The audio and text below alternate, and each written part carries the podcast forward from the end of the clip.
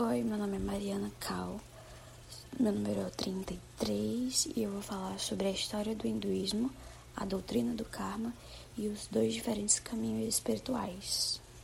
A história do hinduísmo.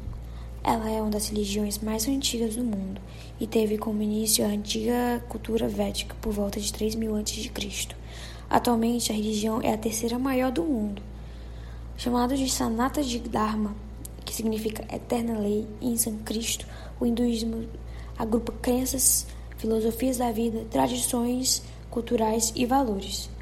Os ancestrais dos hindus eram os Aryas, em português, arianos tendo como seus rituais. No nascimento, a criança recebe um banho ritualístico e a palavra Om, que é sagrado, é escrito com mel na língua do bebê. E no casamento, o casal ele anda em volta de um fogo, um círculo de fogo sagrado, dando passos que simboliza cada um dos valores da vida conjugal. E na morte, o filho mais velho do falecido ele fica responsável por acender a pira aberta onde será realizada a cremação e, depois de cremado, seus restos mortais, suas cinzas, são jogados na água. O hinduísmo ele não tem um fundador em si, e isso o diferencia de todas as religiões. O que, o que fundou o hinduísmo são as verdades eternas e suprassensoriais descobertas por sábios da Índia antiga. Doutrina do karma.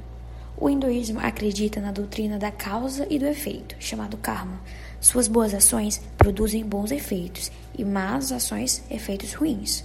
Para o hinduísmo, Deus ele não é responsável pelo prazer e a dor de suas criaturas. Elas próprias são responsáveis pelo seu próprio desfrute e sofrimento. Estes são dois exemplos: o Sanchita Karma e Prarabdha. É, algumas ações, devido à sua natureza inerente, têm os seus efeitos mais tarde, também podendo não vir durante a vida que ele praticou, a primeira vida, como pode dizer. E a Kriyamana Karma. É uma pessoa, ela comete, quando ela comete um crime horrendo, como matar uma pessoa santa ou até uma mulher, sofrerá os efeitos ruins dessa ação nesta vida mesmo. O hinduísmo, ele condena o suicídio. A força kármica o persegue até o outro mundo, podendo a dor vir mil vezes pior do que é praticado. E para o hinduísmo, a graça de Deus ela é incondicional e imparcial. As pessoas boas usam a graça de Deus para o bem e as ruins para o mal. Dois diferentes caminhos espirituais. Tem o primeiro, Pravriti Marga, que é o caminho dos desejos sensuais permitidos. Para isso, de acordo com Mahanirvana Tantra, esses os deveres para os chefes de família. Deve cumprir todos os seus deveres de acordo com as escrituras. Deve constantemente ter, entregar os frutos de suas ações a Deus. Deve sempre agradar os pais. Na presença de seus pais, o chefe de família não pode fazer piadas ou ser fútil e demonstrar raiva. Se ele estiver sentado, deve se levantar, demonstrando respeito. Deve nunca repreender ou machucar os sentimentos de sua esposa ou demonstrar raiva em relação a ela. É proibido desejar, mesmo que mentalmente, outra mulher. Isso o condena direto para o inferno. Ele não deve usar linguagem própria na presença de mulheres. E o seu coração deve ser puro. E nunca, nunca vangloriar sua riqueza ou falar de sua pobreza. E o outro Livre Marga, o caminho da renúncia dos desejos sensuais. Um monge celibato deve ser físico e mentalmente puro, deve respeitar todas as mulheres, viver uma vida de simplicidade, passar a maior parte do seu tempo na contemplação de Deus. Deveria viver numa cabana, num templo ou debaixo de uma árvore. Ele nunca deve visitar o rei ou dignitários. Se eles quisessem, quiserem vê-lo, devem vir até ele. E a sua única meta na vida deve ser a realização de Deus.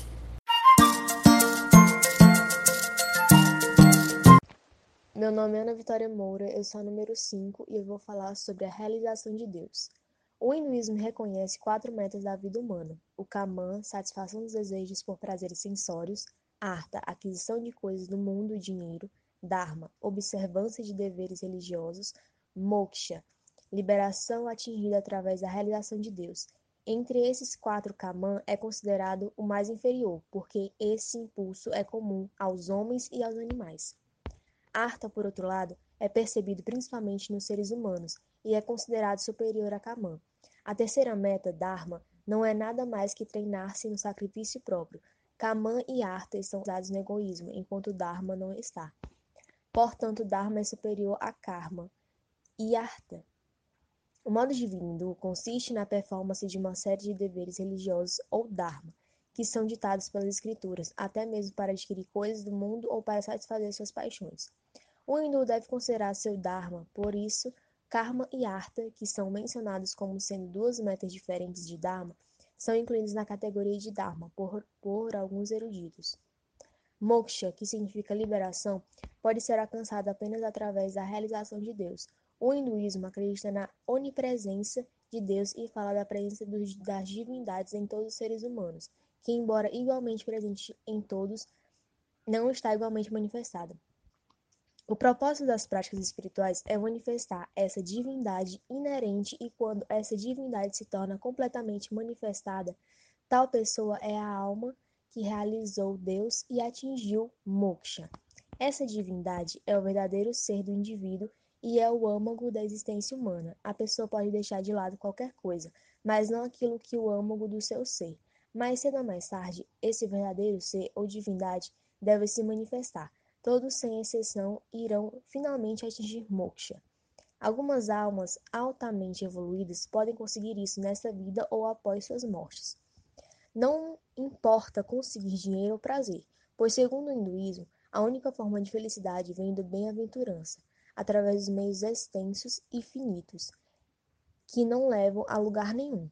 Quando uma pessoa chega nesse estado de bem-aventurança, acaba que ela não tem mais desejos ou vontades, pois acabam tendo experiências de Deus, tanto dentro quanto fora de si. Quando a pessoa chega nesse estado, acaba que ocorrem as experiências mais felizes e recompensadoras, porque é uma interação com Deus. A pessoa acaba adquirindo a convicção inabalável de que o externo, divino e espírito, sem nascimento e sem morte, isso tudo se provém de moksha, ou libertação, e as escrituras falam que é preciso insistir nisso, pois é uma meta. Eu vou também falar sobre a sociedade hindu hoje em dia. A sociedade hindu atualmente é muito diferente da sociedade hindu dos períodos védicos. Contudo, algumas das antigas tradições continuam sendo parcialmente seguidas ou de forma modificada. Os hindus já não passam pelos quatro estágios da vida como seus ancestrais faziam. Depois do estágio de estudante, com algumas exceções, um hindu começa o estágio de um chefe de família. Hoje, por razões econômicas e populacionais, esse sistema de grandes famílias vem se transformando e dando espaço para famílias menores. Embora a tradição de que filhos casados vivam com seus pais, irmãos e irmãs solteiras é ainda seguido pelos hindus. A maternidade é considerada a maior glória de mulheres hindus. O Tatiriya Upashidada, Matrivedo Bhava, que sua mãe seja um deus para você. A tradição hindu reconhece a mãe e a terra-mãe, superiores até mesmo. No hinduísmo, Deus é visto também como mãe divina. E as bênçãos de ambos pais e mães são queridas pelos filhos para que esses sucedam na vida. Considera-se o amor materno um amor mais não egoísta, pois quando uma mãe cuida do bebê, tudo o que ela quer é o bem-estar do seu próprio bebê e não espera nada do retorno. Isso torna o seu amor maior e superior às outras formas de amor no mundo. Essas são as razões pelas quais uma mãe hindu é altamente adorada pelos seus filhos. Eu vou falar um pouco sobre Deus. Desde o início, o hinduísmo vem evoluindo. Acredita-se que, em um estágio inicial, os ancestrais dos hindus tenham sido politeístas. A terra, a água, o fogo, o vento, o céu, o sol, o amanhecer, a noite e a tempestade eram todos deificados e adorados como deuses. Mas enquanto eram glorificados pelos hinos védicos, as pessoas dirigiam-se e referiam-se a cada um desses deuses como sendo o Deus Supremo, o Senhor de todos os deuses e o Criador deste universo. De acordo com Max Muller, os ancestrais dos hindus não eram politeístas, mas sim ernoteístas. Gradualmente, a mente indo-ariana descobriu um, dominador comum por detrás dessa multiplicidade de deuses, o hino Nasadiá ou hino da criação, do Rivi Vega. Nos conta numa linha do poético linguagem a respeito do único primordial princípio extremamente abstrato designado como aquilo a partir da qual o mundo inteiro evoluiu. Esse princípio é a pura consciência ou puro espírito, além do mundo do espaço e do tempo, além da multiplicidade insondável e impossível de ser conhecido pelas mentes humanas comuns. Tal princípio já existia antes mesmo dos deuses ou homens serem criados ou qualquer outra coisa na criação existisse. E é a partir desse princípio único que o mundo nos multi se desenvoluiu. A genialidade indo-ariana finalmente chegou, aquele que é a única causa de tudo, o único Deus, que em sânscrito védico chama-se Brahman. Após essa realização divina, os textos védicos repetidamente ecoaram a verdade a respeito da unidade de Brahman. Eu vou falar também sobre Nirguna Brahma. Aqui a palavra transcendental significa que a existência de Deus estava além do nosso tempo, o espaço e causalidade. O hinduísmo sustenta que quando Deus criou o mundo, ele também criou o tempo e o espaço. Portanto, a existência pré-criação deve estar além do tempo e do espaço, pois esses pertencem exclusivamente a este mundo. Ishvahara. Quando uma pessoa com, a sua mente finita tenta pensar no infinito, Brahma, sem saber, proteja as limitações de sua mente, finita em Niguna Brahma.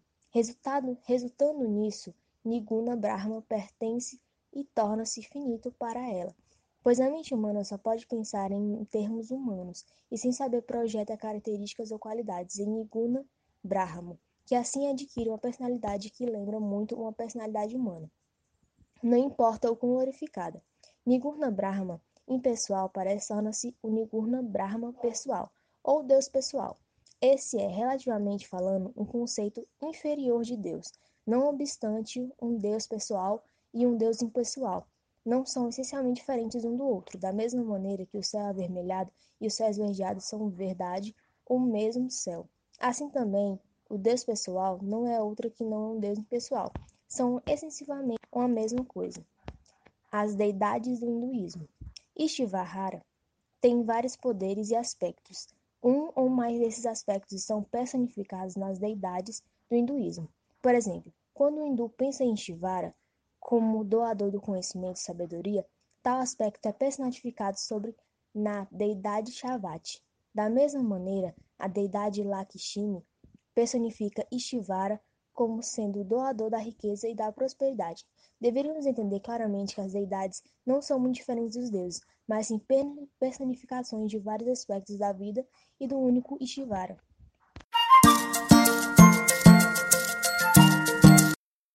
Meu nome é Ana Beatriz Cabral Rodrigues, o meu número é o 6. Primeiramente, eu vou falar sobre a divisão de castas na Índia. A Índia é um país asiático que possui uma população de aproximadamente 1 bilhão de habitantes. Desse total, cerca de 75% são seguidores da religião hindu.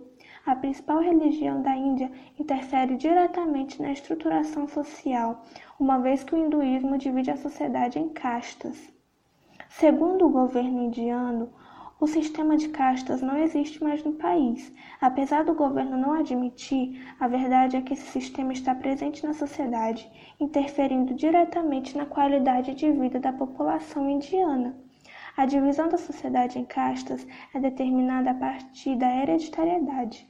As castas se definem de acordo com a posição social que determinadas famílias hindus ocupam, fator que estabelece um tipo de hierarquia social marcada por privilégios e deveres.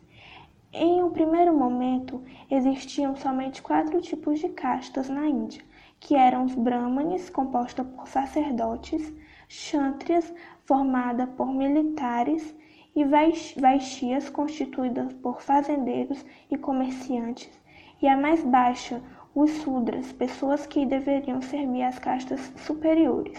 As pessoas que não faziam parte de nenhuma das castas recebiam o nome de párias ou intocáveis, pessoas excluídas que tinham a incumbência de realizar os mais deploráveis trabalhos, aqueles rejeitados por indivíduos que integravam alguma das castas. Atualmente existem cerca de 3 mil castas distintas na Índia. A proliferação do número de castas se deve principalmente pelo crescimento populacional e também pelo dinamismo e diversidade das atividades produtivas, promovidas pelo crescimento econômico que o país vem passando nos últimos anos. Esse sistema tem como principal característica a segregação social, determinando a função das pessoas dentro da sociedade indiana. Tal segregação resulta em desigualdade social, que é explicada pelo fato de um indivíduo não poder ascender para uma casta superior. Agora eu vou falar sobre os rituais hindus. A maioria dos hindus realizam rituais diários, altar de adoração em casa, queima de velas, incensos, flores e oferendas para deuses são alguns dos ritos que variam de acordo com a região. Também fazem parte dos rituais dos hindus as práticas de yoga, tantra, meditação e mantras. De acordo com essas crenças religiosas, essas práticas são formas de harmonizar a energia do corpo e da mente. Além dessas práticas, os seguidores da religião têm o hábito de frequentar templos nos quais as imagens dos deuses são diariamente despertadas pela manhã, lavadas, vestidas e enfeitadas com flores pelos sacerdotes. Outros rituais de celebração são a veneração na alvorada, os rituais de purificação, as peregrinações a locais sagrados e os seguintes festivais: o Festival das Luzes, Festival das Nove Noites para a deusa Durga, o Festival da deusa Shiva e o Festival de Krishna. Em ocasiões especiais da vida do hindu, alguns rituais específicos são realizados, como por exemplo, no nascimento, a criança recebe um banho ritualístico e a palavra Om, símbolo da religião, é escrita com mel na língua do bebê. No casamento, o casal anda em volta de um fogo sagrado, dando passos que simbolizam cada um dos valores da vida conjugal. Na, no funeral, o filho mais velho do falecido fica responsável por acender a pira aberta, onde será realizada a cremação. Após cremado, os restos mortais dos hindus são jogados na água. Por último, eu vou falar sobre a comida, o porquê dos hindus atuais não comerem carne vermelha. A tradição de não comer carne vermelha chegou ao hinduísmo muito mais tarde. Alguns eruditos pensam que a influência do jainismo pode ter algo a ver com isso. Além disso, nas áreas rurais, onde a maioria das pessoas vive na Índia, quase todo lar hindu possui pelo menos uma vaca leiteira. As vacas indianas são muito gentis por natureza e são como membros da família. As crianças crescem bebendo do seu leite e tratam-nas da mesma maneira que os cães de estimação são tratados nos países ocidentais não só pelo tabu religioso no que diz respeito a comer carne vermelha. Essa é uma outra razão pela qual o hindu jamais poderia pensar em matar uma vaca e comer sua carne. Além disso, os hindus sempre tentam evitar a matança de fêmeas de qualquer espécie animal, tanto quanto for possível. Uma pergunta feita com frequência é se os ancestrais védicos dos hindus comiam carne vermelha. E sim, eles comiam certos tipos de carne permitidos pelo seu livro de leis. Apesar do consumo de carne ser permitido, o antigo legislador Manu recomendava o vegetarianismo baseado na não violência. Manu diz: não existe pecado em comer carne, mas a abstenção traz grandes recompensas. Toda comida, inclusive carne, deveria primeiramente ser oferecida a Deus. Uma curiosidade é que os ancestrais védicos não matavam as vacas leiteiras. A vaca leiteira era chamada de Angnya, o que quer dizer o que não deve ser morto. Meu nome é Maria Luísa, meu número é o 32 e eu vou começar falando sobre os casamentos hindus. A sociedade hindu é muito mais orientada para a família do que as sociedades no Ocidente. O tamanho normal de uma típica família hindu é geralmente muito maior do que uma família no Ocidente. Os filhos casados vivem com seus pais, irmãos, irmãs solteiras e também com os avós. Já as meninas, quando se casam, vão viver com a família do marido. Existem muito poucas famílias nucleares na sociedade hindu. Manter a boa imagem da família é um dos principais deveres de seus membros. A respeitabilidade de uma família hindu é determinada pelas virtudes morais e pelo nível cultural de seus membros, não necessariamente por sua riqueza. E esperar-se que todos os membros de uma família sustentem ou elevem a boa imagem da família, assim preservando seu nível moral e cultural. Um evento importante, como por exemplo o casamento de um membro da família, está fadado a ter impacto em toda a família. O casamento hindu não é simplesmente um relacionamento entre marido e mulher. Ele também inclui um relacionamento próximo e duradouro entre os membros de ambas as famílias. Às vezes disse, e não, e não tão incorretamente, que um casamento hindu é mais entre duas famílias do que entre duas pessoas. Agora eu vou falar um pouco sobre os funerais hindus. Geralmente, eles cremam seus mortos. O corpo do falecido ganha um banho e é vestido com roupas novas. Pasta de sândalo é aplicada no corpo, que é então enfeitado com flores e guirlandas. Um pouco de pó de ouro é também espalhado em diferentes partes do rosto e do corpo. Após alguns cantos de purificação e rituais de adoração, o corpo é colocado na pira funerária, com a cabeça para o norte ou para o sul.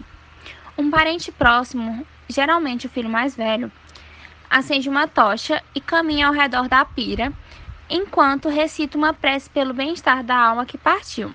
Depois de tocar o corpo com a tocha, ele acende a pira funerária. Em algumas grandes cidades indianas, os corpos são cremados em crematórios modernos, e mesmo é verdade para os hindus que vivem no Ocidente. As cinzas são mais tarde colocadas num rio sagrado ou no mar. E como todos os rios eventualmente desembocam no mar, o mar é considerado muito sagrado. Normalmente, o corpo de um santo hindu não é cremado. Ao invés, é enterrado ou imerso na água. Quando imerso na água, o corpo é firmemente amarrado a uma pedra longa e plana imerso na parte mais profunda de um rio sagrado, enquanto as escrituras estão sendo recitadas em voz alta. No hinduísmo, quanto antes for o funeral, mais benéfico é para a alma que partiu. A alma provavelmente está apegada ao corpo que ficou para trás, e tal apego pode temporariamente prender essa alma à terra. Quanto antes a cremação, mais livre está a alma de tal apego. Essa é a crença dos hindus. Eu também vou falar um pouco, eu, na verdade, eu vou citar alguns, alguns dos principais festivais religiosos hindus como o Navaratri, que são nove dias de adoração à Mãe Divina. Acontece durante o outono e é comemorado no norte, no centro e no sul da Índia. O Ratha Yatra é um festival no qual uma carruagem com uma imagem simbólica de Deus é puxada pelos devotos. Acontece no verão, comemorado no leste da Índia, particularmente nos estados de Orissa e Bengala. E Bengala. E também o Holi, que é um festival celebrando a vida da encarnação divina Sri Krishna. Além da adoração a Deus, os devotos brincam jogando líquidos e pós coloridos uns nos outros. Acontece na primavera e é comemorado no norte e no leste da Índia e é um dos festivais mais conhecidos. Também tem o Sri Krishna Jamashtami, que é a celebração do nascimento da encarnação divina Sri Krishna, que eu até citei agora há pouco. Acontece no final do verão, comemorado em toda a Índia. Tem também o Vaishakani ou Navara, Navabasha, que é um festival de primavera, celebrando o advento do ano novo de acordo com o calendário lunar indiano, comemorado no norte e no leste da Índia.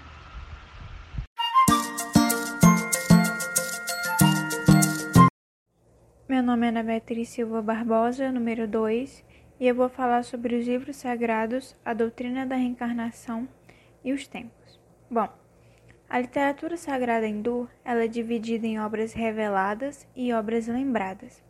As obras reveladas compreendem os Vedas, e Vedas, sânscrito, significa conhecimento. São quatro Vedas ao todo. O primeiro, Rig, o segundo, Yajur, o terceiro Sama e o quarto Artha Veda, e os respectivos textos rituais.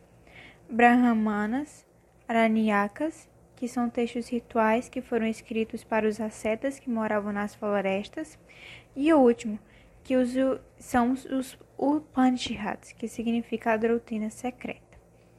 Os sábios hindus consideravam essas verdades tão sagradas que por muito tempo eles só guardavam na mente e passavam esse conhecimento somente para os seus merecedores durante a instrução oral.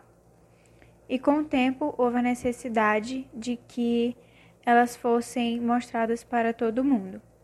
Um sábio não era considerado na doutrina alguém necessariamente santo, e sim alguém que já experienciou Deus diretamente. Bom, um sábio chamado Krishna Dvaipam Vyasa coletou de diferentes fontes e a chamou de Vedas. Eu vou explicar cada uma delas. A primeira, que é um Samhita, contém coleções de hinos dedicados às várias deidades e a maioria deles possuem um profundo significado místico. O segundo trata dos mais variados rituais e dos princípios morais.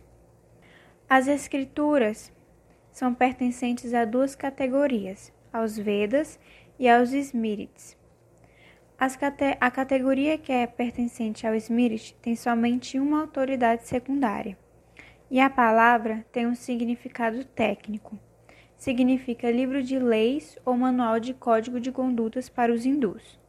E nós temos, por último, os, os Upanishads, que congregam os registros das experiências transcendentais vividas pelos sábios conforme diferentes técnicas contemplativas.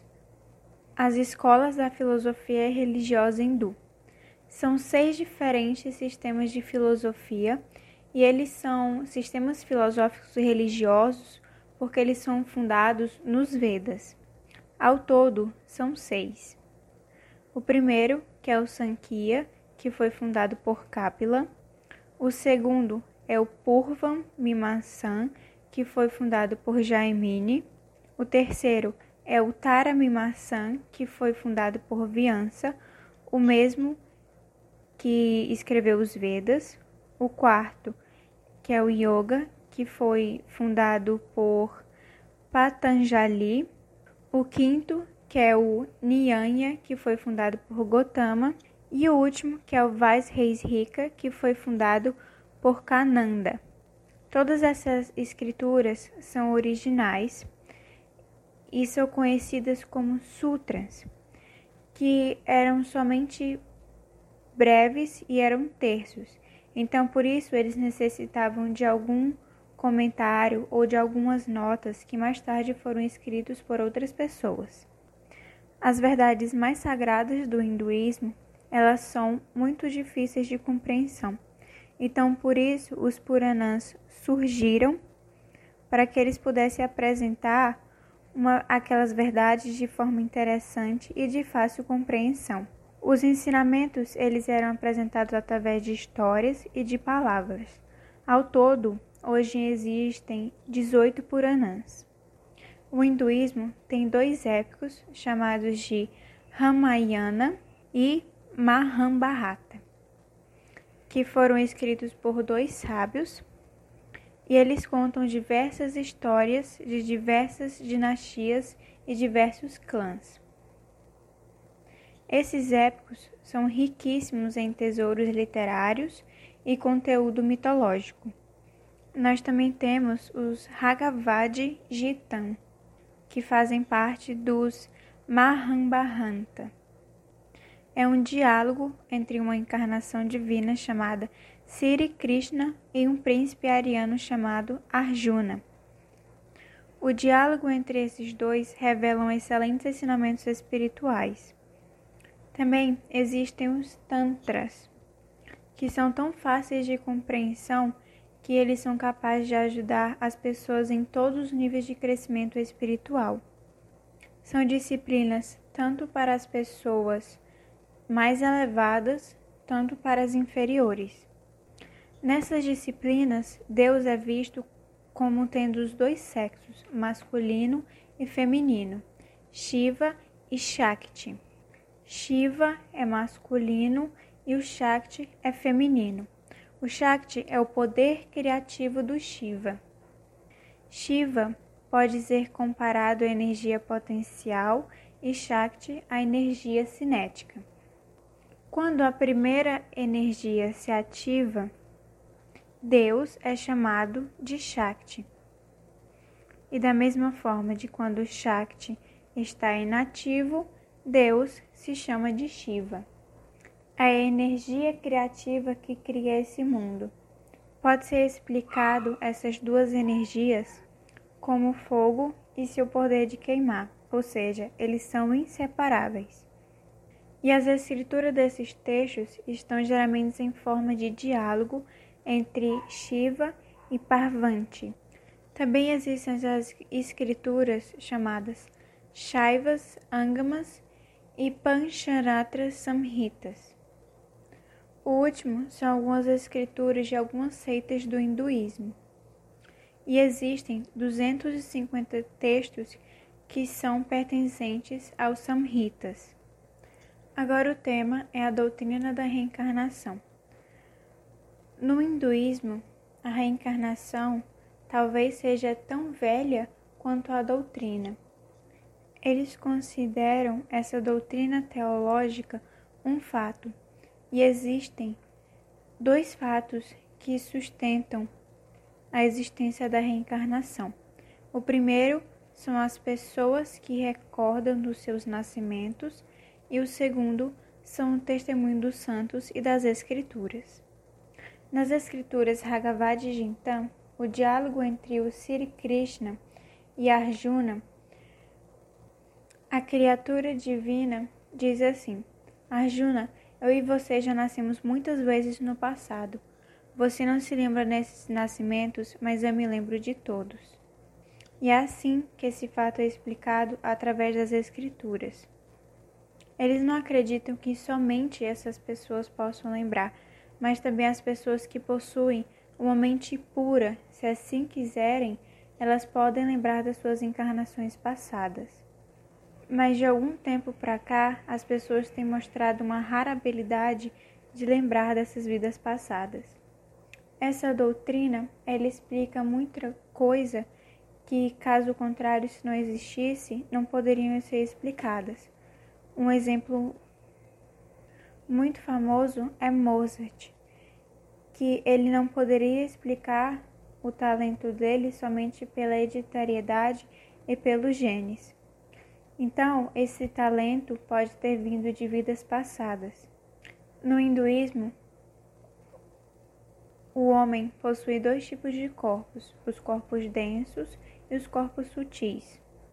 O corpo denso é o corpo físico e o sutil é a mente, do intelecto, dos órgãos, dos sentidos, da energia vital.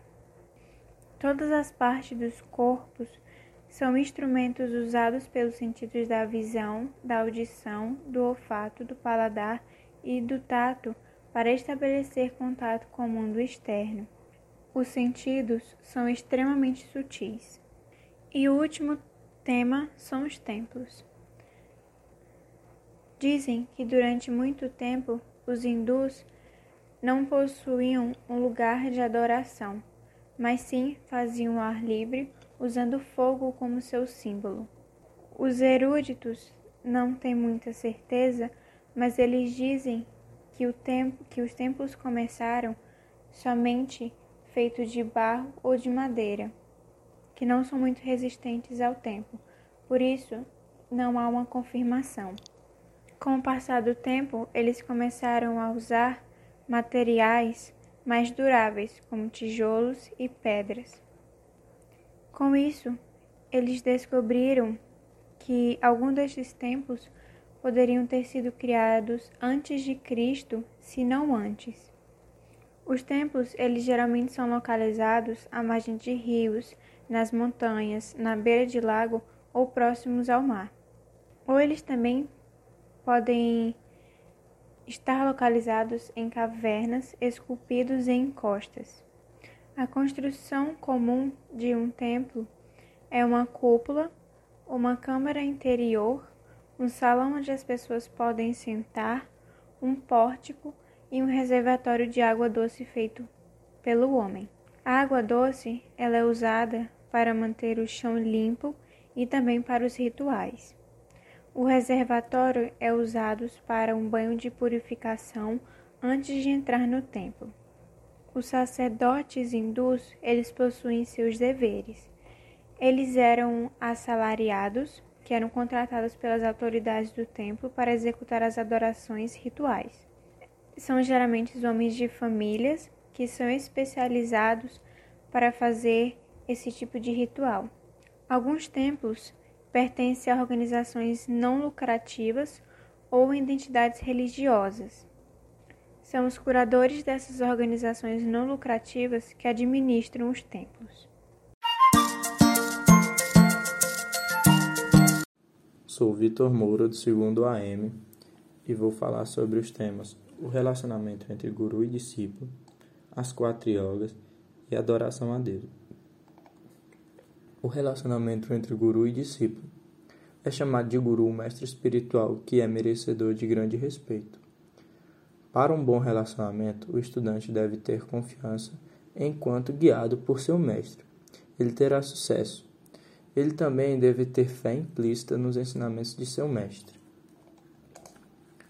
Já nas quatro yogas, o hinduísmo fala de muitos caminhos diferentes para alcançar Deus. Desses, quatro são considerados caminhos principais. Bhakti Yoga, mais conhecido como o caminho da devoção, este caminho permite que a pessoa emocional tenha uma visão direta de Deus, pessoal ou Shavá. A emoção, amor, que é abundantemente disponível em todos, é habilidosamente usada como um meio para ter visão de Deus. Já na Jnana Yoga, conhecida como o caminho dos questionamentos racial. De acordo com o autor norte-americano, um teólogo que pertence da igreja episcopal, as pessoas mais criativas, construtivas e cheias de ideias não têm muito envolvimento com igrejas. Para ela, os cânones de razão vêm primeiro, tornando a fé algo secundário e questionável. São especialmente essas pessoas que podem beneficiar-se da Jnana Yoga. Já na Raja Yoga, conhecida como o caminho da concentração mental, a Raja Yoga é mais adequada para uma tendência natural de explorar e conhecer sua própria mente, para assim ganhar total maestria sobre ela. O fundador dessa yoga é conhecido como sábio Pantanjali. A Raja Yoga é geralmente chamada de Yoga ou Kriya Yoga. As disciplinas da Raja Yoga consistem em oito passos. 1. Um, combinação interior, cultivo de bons hábitos, postura, arte de controlar a respiração, retirar-se dos sentidos, fixar a mente num objeto escolhido, metidão, meditação e intensa concentração mental. Adoração a Deus. A imagem, que é um símbolo age como um elo entre Deus e o seu adorador. E quando, através de tal adoração, o adorador estabelece uma comunhão mental com Deus. Os festivais religiosos hindus. No hinduísmo existem muitos festivais, alguns maiores, outros menores, e nem todos os mesmos festivais religiosos são observados em todas as partes da Índia. No leste da Índia, os festivais duram quatro dias. Já no sul da Índia, os festivais importantes duram nove dias. O símbolo sagrado, OM ou AUM. Como Deus no hinduísmo é o criador e preservador e destruidor deste universo, o OM ou AUM é um nome adequado para Deus. De acordo com ainda a interpretação de três letras, formando AUM são indicadoras dos três locas: planos de existência, que de destes universos densos e sutis, Sarva, o paraíso, e Marte, a Terra, e Patalá, o mundo inferior, que nele diz Deus sendo onipresente permeia todos e três locas. E M é considerado um símbolo de Deus.